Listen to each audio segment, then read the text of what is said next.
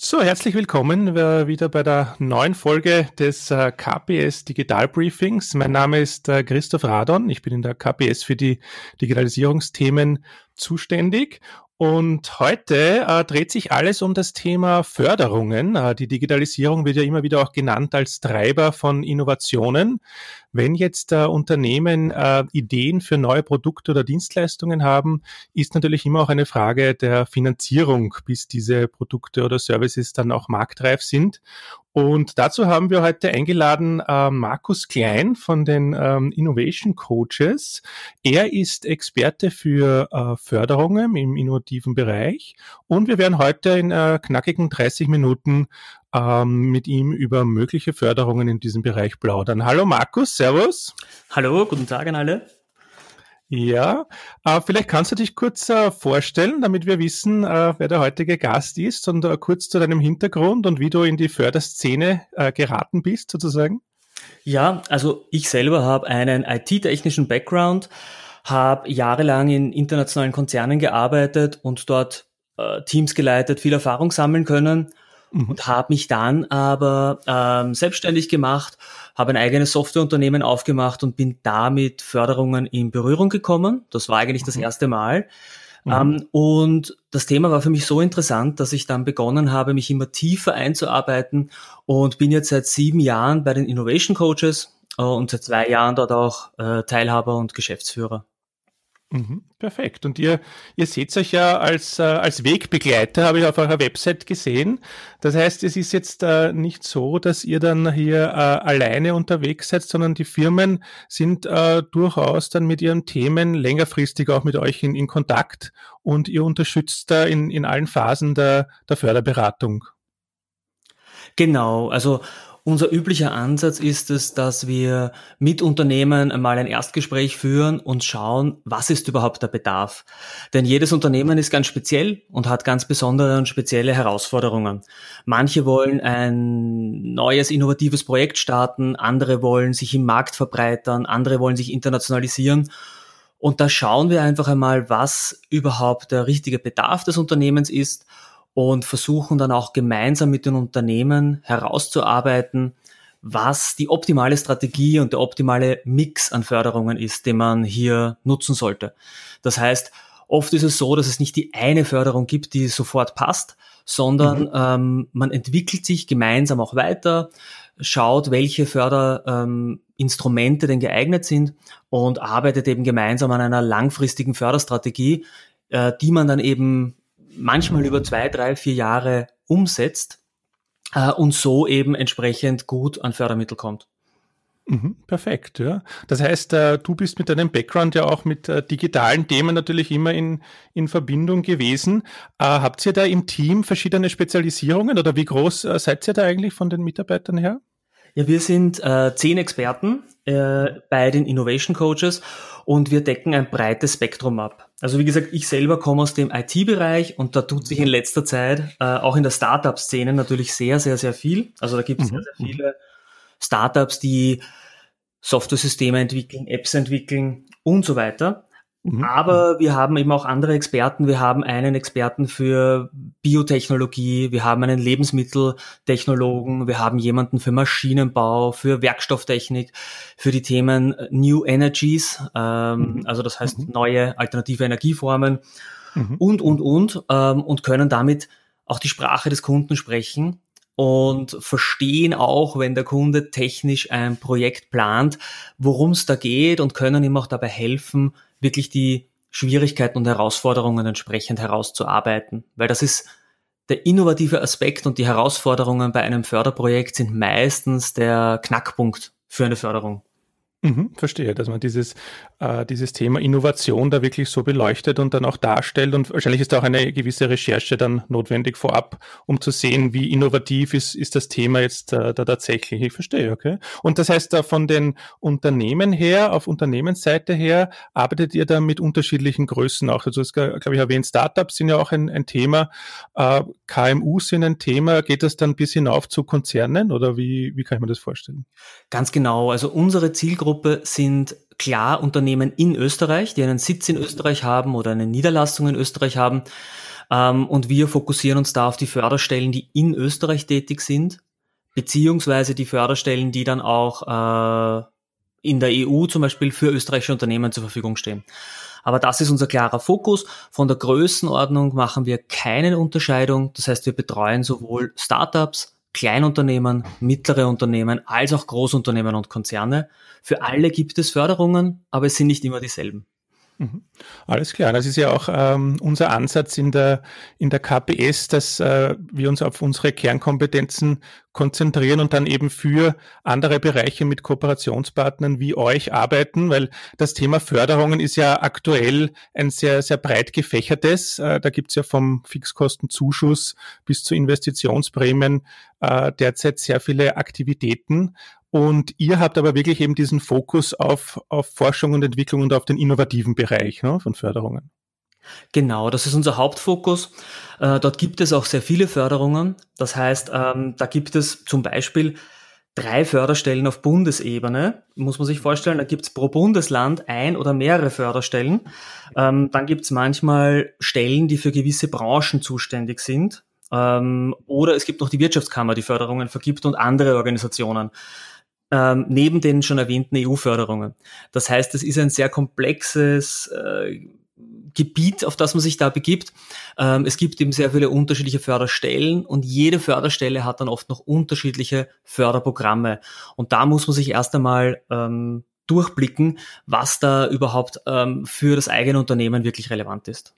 Mhm. Ja, manche sprechen ja sogar von einem, von einem Förderdschungel, ja, in dem man sich da begibt. Und ähm, wenn man da selber nicht mit der richtigen Machete ausgerüstet ist, dann, dann macht es äh, natürlich Sinn, dass man sich dann an die, an die Experten wendet. Das heißt, es ist gar nicht so, äh, so übersichtlich gestaltet für, für Unternehmen, die sich zum ersten Mal mit Innovationsförderungen beschäftigen.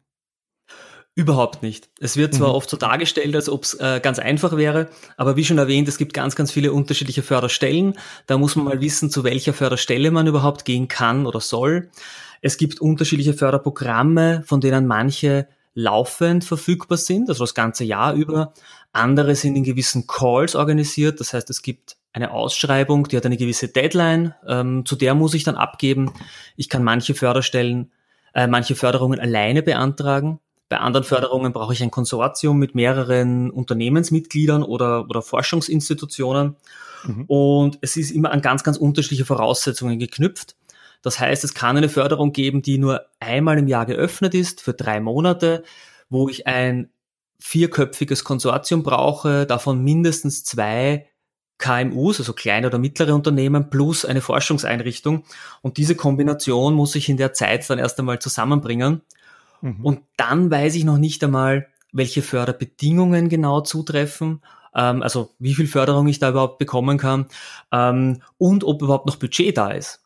Und das ist okay. etwas, was wir auch leisten, dass wir uns natürlich einen ständigen Überblick über die aktuellen Förderungen haben, dass wir darauf schauen und darauf achten, was ist derzeit am Markt überhaupt attraktiv, ähm, weil es gibt oft Förderungen, die gut beworben werden, aber wo wir wissen, dass bei der Hälfte der Einreichzeit, also bei der Hälfte der Zeit mhm. bis zur Deadline, mhm. üblicherweise das Budget schon ausgeschöpft ist. Das heißt, wenn wir einen Kunden haben, der sagt, das wäre vielleicht eine ganz gute Förderung, aber wir wissen, dass wir erst kurz vor der Deadline einreichen können, dann können wir ihm davon auch vielleicht abraten, weil das vergebene Liebesmüh wäre, wenn da der Budgettopf dann eigentlich schon ausgeschöpft ist.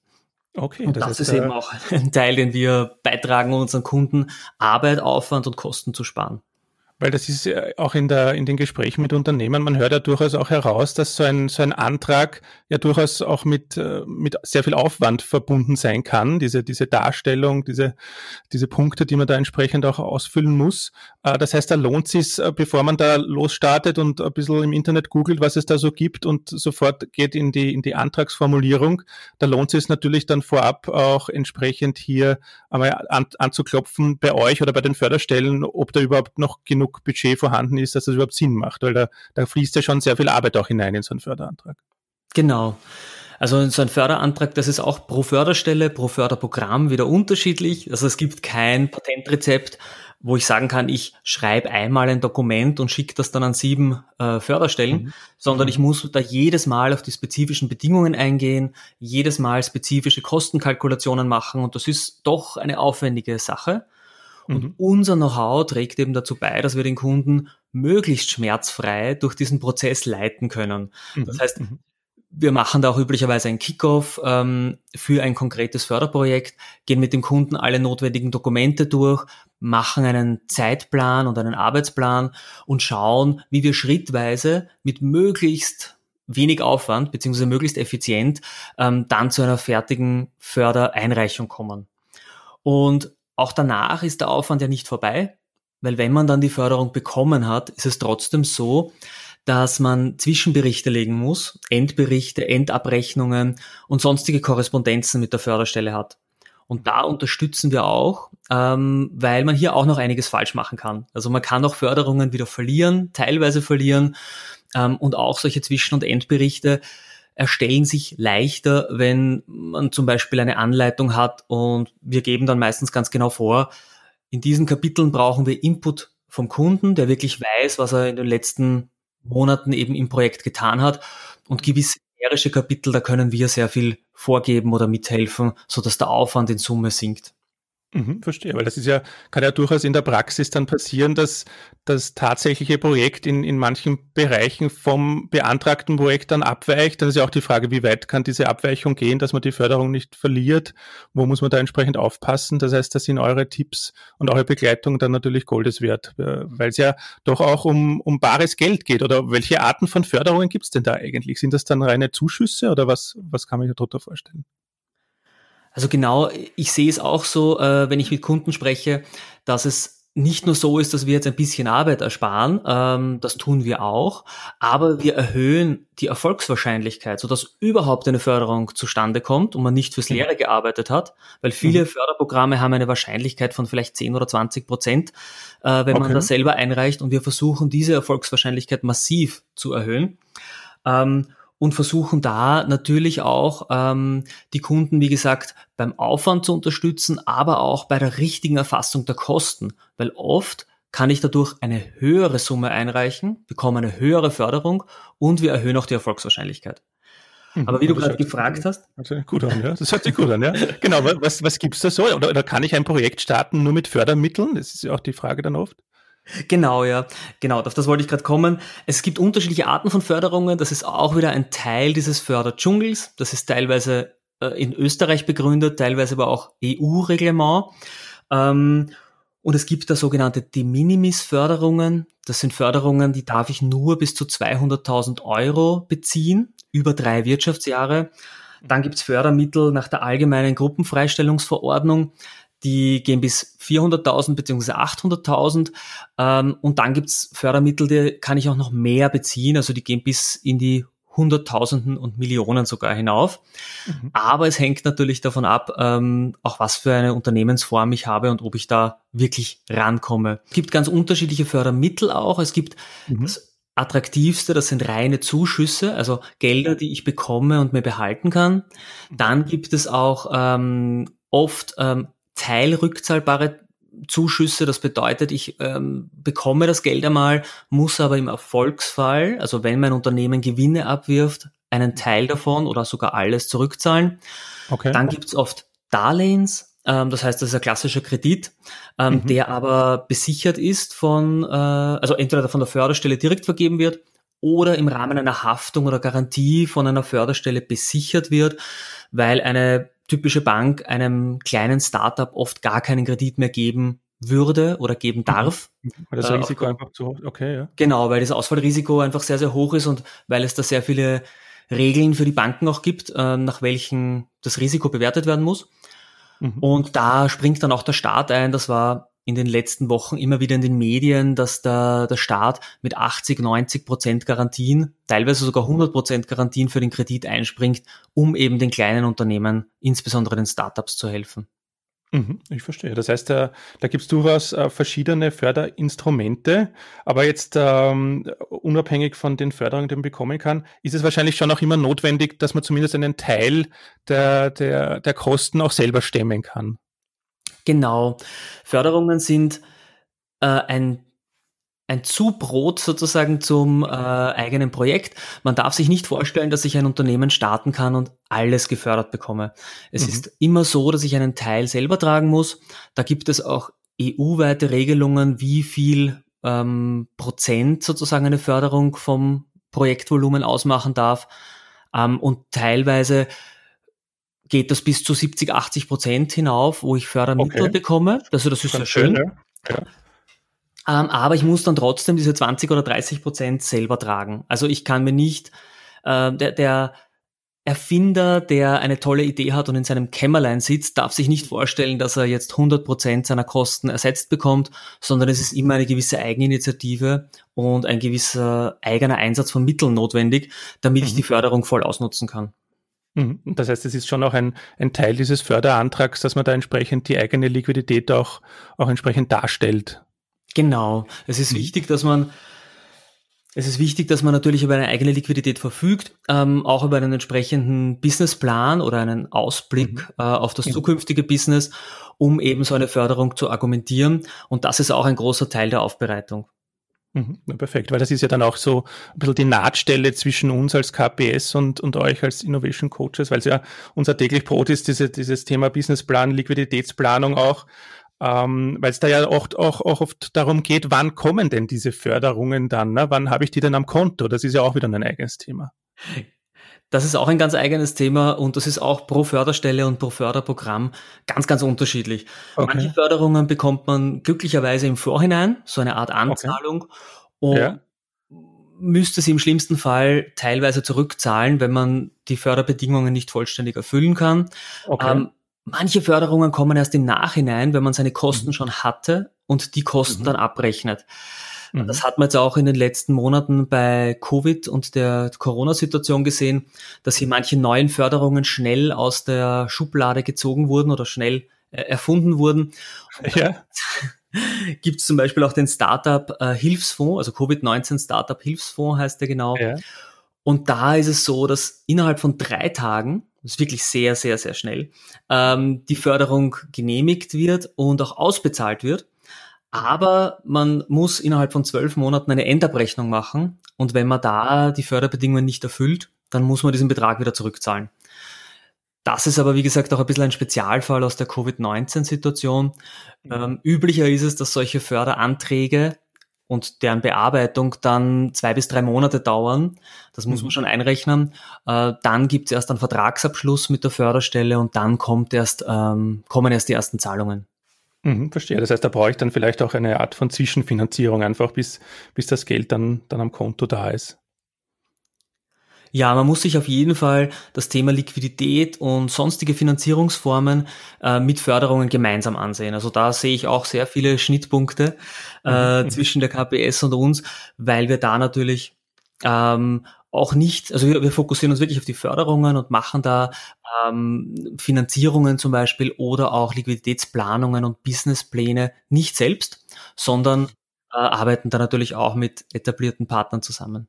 Mhm. Na wunderbar. Das hat sich auch in der Vergangenheit immer, immer gut bewährt. Und wenn wir jetzt dann ähm, darauf kommen, ähm, welche, welche Kosten sind denn eigentlich äh, förderbar? Oder, oder weiß nicht, können wir vielleicht ein Beispiel einmal durchgehen, dass sich unsere Zuhörer da mal ein Bild machen können, ähm, weil es ja doch ein sehr abstraktes Thema auch ist. Und wenn wir das, glaube ich, jetzt einmal runterbrechen, weiß nicht, kannst du vielleicht einmal einfach so ein, ein Beispiel aus der Vergangenheit skizzieren? Mhm. Ja, ich kann natürlich so ein anonymisiertes Beispiel mhm. Mhm. Ähm, gerne darstellen. Zuerst einmal ist es bei Förderungen üblicherweise so, dass nur zukünftige Kosten gefördert werden. Also das ist ganz, mhm. ganz wichtig dass man früh zum Beispiel mit uns spricht ähm, und ähm, schaut, was für eine Förderstrategie will man machen, dann einen Antrag stellt und erst die Förderung, äh, erst die Aufwände nach einem Antrag sind dann wirklich förderbar. Okay, das ist ja schon sehr wichtig, ne? weil da kann ja viel, viel auch verloren gehen, wenn man da zu früh startet mit den Ausgaben. Ne? Ganz genau. Also wenn jemand eine Software zum Beispiel fertig entwickelt und dann ganz stolz sagt, ich habe jetzt etwas wahnsinnig Innovatives entwickelt und will das im Nachhinein fördern lassen, dann hat man de facto kaum Chancen, damit durchzukommen, weil mhm. das, was schon entwickelt ist, ist ja per se nicht mehr innovativ, ist keine Neuheit mehr und damit tut man sich mit den Förderungen dann besonders schwer. Das heißt, man muss sich das im Vorhinein überlegen und möglichst früh sich darum kümmern, dass man eine Förderung äh, beantragt. Manche muss man zum Beispiel Gründungsförderungen muss man vor der Gründung des Unternehmens beantragen. Da gibt es eben zum Beispiel die Pre-Seed-Förderung von der vom Austria Wirtschaftsservice. Mhm. Oder andere Förderungen muss man auch jedenfalls äh, beantragen, bevor man ein Projekt startet und bevor die mhm. Aufwände anfallen. Das okay, ist immer ganz wichtig. Guter Punkt, ja, sehr gut, ja. Und gefördert werden dann üblicherweise ähm, alle Kosten, die mit einem Projekt zusammenhängen. Das heißt, ich überlege mir, was ist mein Projekt, was möchte ich entwickeln, was möchte ich erforschen. Ähm, da sind ganz klassisch natürlich Personalkosten dabei. Das heißt, ich kann meine Mitarbeiter oder auch wenn ich ein Startup bin und, und, und, und aus drei Gründern zum Beispiel bestehe, kann ich da die Kosten der Gründer als Personalkosten natürlich einrechnen. Okay, das ist super, ja, weil das ist natürlich auch oft eine, eine Frage dann, wie, wie viel kann ich da ansetzen ne, an, an Stundensatz und so, aber das ist einmal gut, dass man das überhaupt hineinbringt, ja, super, ja. Genau, das ist ein, eine Sache, die äh, einen sehr großen Anteil oft ausmacht. Das unterschätzt man auch, weil wenn man zum Beispiel rechnet, dass man ein Startup ist ein typisches, eben mit den erwähnten drei Gründern, dann ist das so, dass man circa 70.000 Euro Kosten pro Gründer ansetzen kann. Und oft ist es so, in einem Startup sind die Gründer vollständig aufs Unternehmen ausgerichtet, arbeiten 100 Prozent für das neue Produkt. Das ja. heißt, wenn ich diese volle Arbeitszeit ansetze, kann ich schon dreimal 70.000 Euro an Projektkosten ansetzen. Da bin ich schon bei 200.000, äh, 210.000 Euro. Okay, verstehe. Wenn ich dann noch einen Mitarbeiter aufnehme, ähm, zum Beispiel in der IT, in der EDV, ist es heutzutage gar nicht so unüblich, dass mich jemand mit Lohnnebenkosten, also Gesamtbrutto-Brutto-Kosten, ähm, rund 80.000 Euro im Jahr kostet. Mhm. Ähm, wenn ich den auch noch ansetze, dann merkt man schon, ich bin knapp bei ähm, 300.000 Euro, die ich schon allein als Personalkosten habe. Mhm. Das ist schon eine stolze Summe, da sind viele Unternehmen überrascht, die am Anfang an viel kleinere Förderungen denken. Und wenn man dann aber sieht, was für Personalkosten man eigentlich hat für ein Projekt, wo ich jetzt nur eben von einem Jahr spreche, also nur das wäre mhm. ein Jahr, mhm. ähm, und ein Projekt, vielleicht eine komplexe Entwicklung, dauert sogar zwei Jahre, dann sieht man, dass da schon ganz stolze Kosten anfallen können. Auf jeden Fall, ja. Das ist ein, eigentlich der, ein, ein wesentlicher Punkt, ne? gerade in der, im Softwarebereich dann, ja. Genau, gerade im Softwarebereich ist es so, dass die Personalkosten üblicherweise den ganz, ganz großen, äh, den größten Brocken ausmachen. Natürlich gibt es dann aber auch weitere Kosten. Also man kann sich auch Drittkosten fördern lassen. Das heißt, wenn ich zum Beispiel Experten hinzuziehe für äh, Know-how, das ich nicht im Haus habe, mhm. da kann ich mir natürlich Personen hinzuziehen, die an einer anderen Firma angestellt sind oder Freelancer sind. Und mhm. da kann ich dann sogenannte Drittkosten abrechnen oder Leistungen Dritter. Mhm. Und zusätzlich ist es auch so, dass man oft ähm, Materialkosten hat oder Sachkosten, kleine, geringwertige Wirtschaftsgüter und andere ähm, Ausgaben, die man de facto auch ziemlich vollständig ansetzen kann. Es gibt da zwar kleine Unterschiede, zum Beispiel ob es ein äh, geringwertiges Wirtschaftsgut ist oder nicht, aber im Großen und Ganzen kann ich da sehr schön Kosten ansetzen, so dass ich dann eben auf Größenordnungen komme, wie gerade besprochen, von 300 oder vielleicht sogar 400.000 Euro Projektkosten. Projektkosten. Okay, verstehe. Das heißt, das heißt, wenn ich es, äh, wenn ich es schaffe, ein, ein innovatives Projekt hier darzustellen, weil das ist jetzt auch nicht so, dass da jeder in den Genuss dieser intensiven Förderungen kommt, aber wenn ich es schaffe, mit eurer Hilfe auch dieses, dieses innovative Konzept auch äh, so darzustellen, ähm, dass es für äh, auch die, für die Förderstellen klar wird, äh, wo hier das Potenzial liegt, dann komme ich eigentlich, äh, kann ich in den Genuss sehr intensiver Förderungen kommen. Ne? Genau, also bei einer Förderschiene, die sehr interessant ist ähm, für innovative Entwicklungsprojekte, die ist themenoffen, das heißt, man kann dort sowohl in der IT als auch in der Biotechnologie, in der Medizin, im Bereich Pharma, aus allen möglichen Bereichen einreichen. Da bekomme ich als Startup 70 Prozent Fördermittel. Und das ist doch schon sehr attraktiv, weil gerade als Startup ist die Liquidität meistens ein Thema. Und wenn ich da ein Projekt von 300.000 Euro, wie gerade besprochen eben einreiche, dann äh, für ein Jahr alleine, dann bekomme ich alleine für dieses Jahr ähm, 210.000 Euro schon an Fördermitteln und muss nur noch, das nur natürlich unter Anführungszeichen, nur noch 90.000 Euro selber aufbringen, um dieses Projekt ins Rollen zu bekommen. Mhm. Das ist, es ist dann schon auch wichtig, dass man da äh, zeitgerecht beginnt, sich auch mit dem Thema Förderungen im Finanzierungsmix auseinanderzusetzen, weil ja dann die Antragstellung und bis der Antrag bearbeitet wird, das dauert ja alles und oft ist es ja in der, in der Softwarebranche oder auch bei Startups schon auch eine Zeitfrage, ne, ob man überhaupt dann so lange warten kann, bis man startet dann. Genau, ja, da ist die gute Nachricht, wenn man eben mit uns rasch einen Antrag plant und auch rasch abwickelt, dann ist es so, dass ab dem Datum der Einreichung des Antrags werden eben okay. diese Kosten anerkannt. Das bedeutet, ähm, man startet mit dem Antrag, reicht den schon einmal ein, hat sozusagen den Stichtag von der Förderstelle und auch wenn die Genehmigung dann erst zwei Monate oder drei Monate in der Zukunft erfolgt, dann mhm. kann ich trotzdem dann rückwirkend alle Kosten ab diesem Einreichdatum anrechnen. Ähm, das ist zumindest die positive Nachricht in diesem Thema. Mhm. Mhm. Mhm. Das heißt, da ist dann das einzige Risiko, dass es dann eben nicht äh, entsprechend äh, bewilligt wird, die, die Förderung. Da muss ich halt schauen, dass ich andere Finanzierungsquellen auf, aufstelle. Aber das ist natürlich äh, positiv, dass man da nicht warten muss, bis das Go da ist, sondern ab dem Zeitpunkt des Eingangsstempels des Antrags äh, kann hier entsprechend dann gestartet werden. Und ist, ist dann in der Praxis oft so, dass es dann nach dem Antrag auch nochmal, dass die Förderstelle sagt, na, da brauchen wir noch die und die Infos und es kommt zu so einem langwierigen Ping-Pong? Oder kann man das schaffen mit eurer Hilfe, dass man dann alles, am, alles auf einmal einreicht?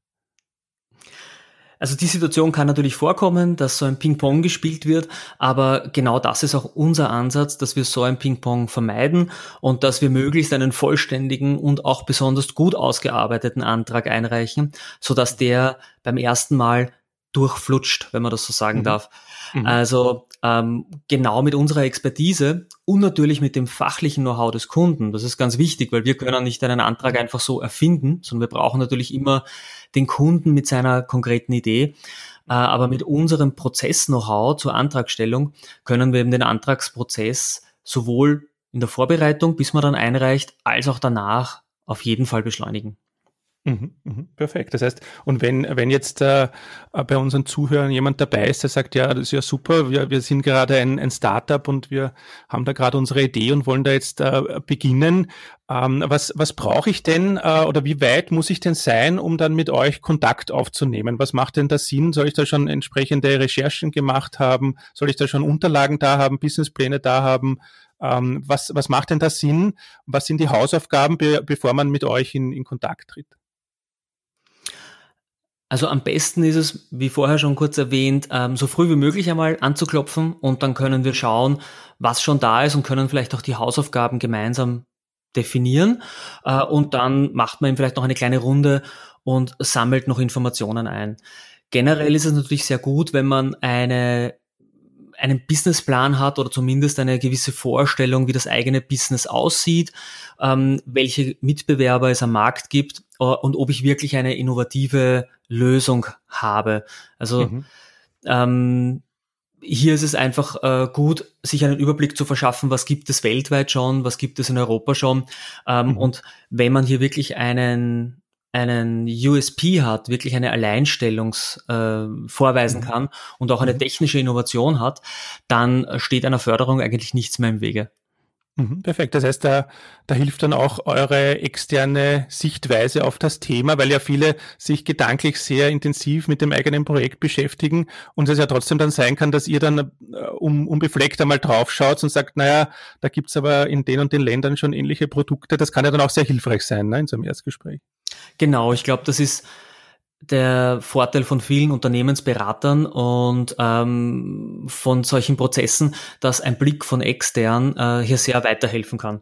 Weil oft ist man ein bisschen betriebsblind oder oft sieht man äh, die eigene Lösung nicht oder oft, das erlebe ich auch sehr oft, dass man wahnsinnig gute Ideen, dass ich wahnsinnig gute Ideen antreffe und auch sehr kluge Menschen natürlich, die sich diese Ideen überlegt haben, die aber keine wahnsinnig großen Schreiberlinge sind. Also die tun sich schwer. Ja, okay die tun sich wahnsinnig schwer, ihre eigene Idee dann auch in Worte zu fassen ähm, und jemand anderem zu präsentieren.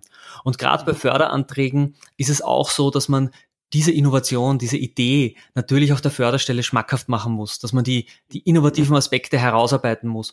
Und da ist es natürlich auch so, dass wir mit unserem externen Blick äh, und unserer Erfahrung äh, dazu beitragen können, dass wir einen roten Faden in den Förderantrag bekommen, dass wir so beschreiben, dass es nicht nur intern, sondern auch extern gut verstanden wird.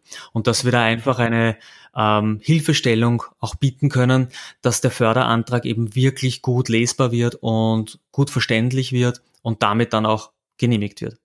Mhm, na, perfekt. Das heißt, du hast es ja eh auch schon äh, erwähnt, dass es da sehr unterschiedliche Förderstellen gibt und es gibt wahrscheinlich auch welche, die ein bisschen lauter schreien und mehr, äh, mehr Geld fürs Marketing haben, als dann vielleicht noch überhaupt im Fördertopf drinnen ist. Und dann gibt es vielleicht welche, die so ein bisschen im Schatten sind und die erst gefunden werden müssen im, im Förderdschungel. Ähm, Gibt es da aus deiner Sicht auch, auch Tipps jetzt für, sagen wir mal, für, für ein Startup, was, ähm, was den Standort betrifft, dass man sagt, okay, für das gibt's in Wien vielleicht andere Förderungen, für das gibt's im Burgenland was, da ist Niederösterreich vorne dabei.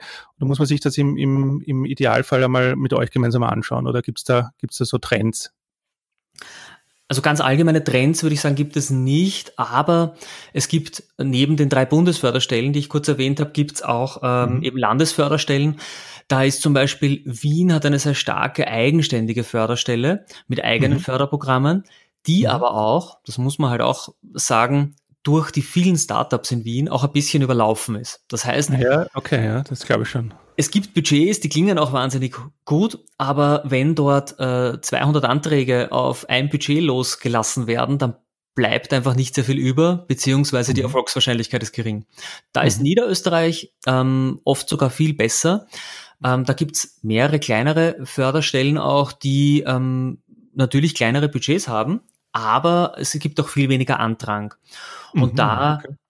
kann das eben sehr spannend sein, wenn man sich als Unternehmen als Standort bei der Gründung vielleicht nicht Wien aussucht, weil man selber vielleicht in Niederösterreich wohnt, aber sich denkt, ah, ich brauche eine Wiener Adresse, weil das klingt so toll. Also, ja, okay, ja, das sind alle tollen Startups. Ja, genau. Aber vielleicht ist es da sogar klüger zu sagen, ah, ich, ich bleibe dann doch in Niederösterreich oder am Rande von Wien, aber mhm. ah, über der niederösterreichischen Grenze, ähm, weil dann hat man eben wieder Zugang zu ganz anderen Förderungen. Und das hängt natürlich auch von der persönlichen Lebenssituation ab. Zum Beispiel Oberösterreich oder Kärnten haben aktuell sehr, sehr gute Förderbedingungen. Da kann man mhm. sich sehr viel äh, an Fördermitteln abholen, wenn man regional dort angesiedelt ist. Mhm. Aber das Ganze ändert sich natürlich auch. Also das ist nicht in Stein gemeißelt und das kann nächstes Jahr auch schon wieder ein bisschen anders sein, weil die Budgets natürlich jährlich vergeben und geplant werden, wie mhm. es ganz üblich ist im öffentlichen Bereich. Ich verstehe. Das heißt, da, da ist vielleicht auch dann dieses Thema, ich finde, in, weil, also ich auch oft höre, dass man sagt, nein, man muss nach Wien, weil da findet man dann auch als wachsendes Startup einfacher Mitarbeiter. Aber in Zeiten wie diesen sind die Mitarbeiter eh verstreut und arbeiten äh, wahrscheinlich zum Großteil im Homeoffice.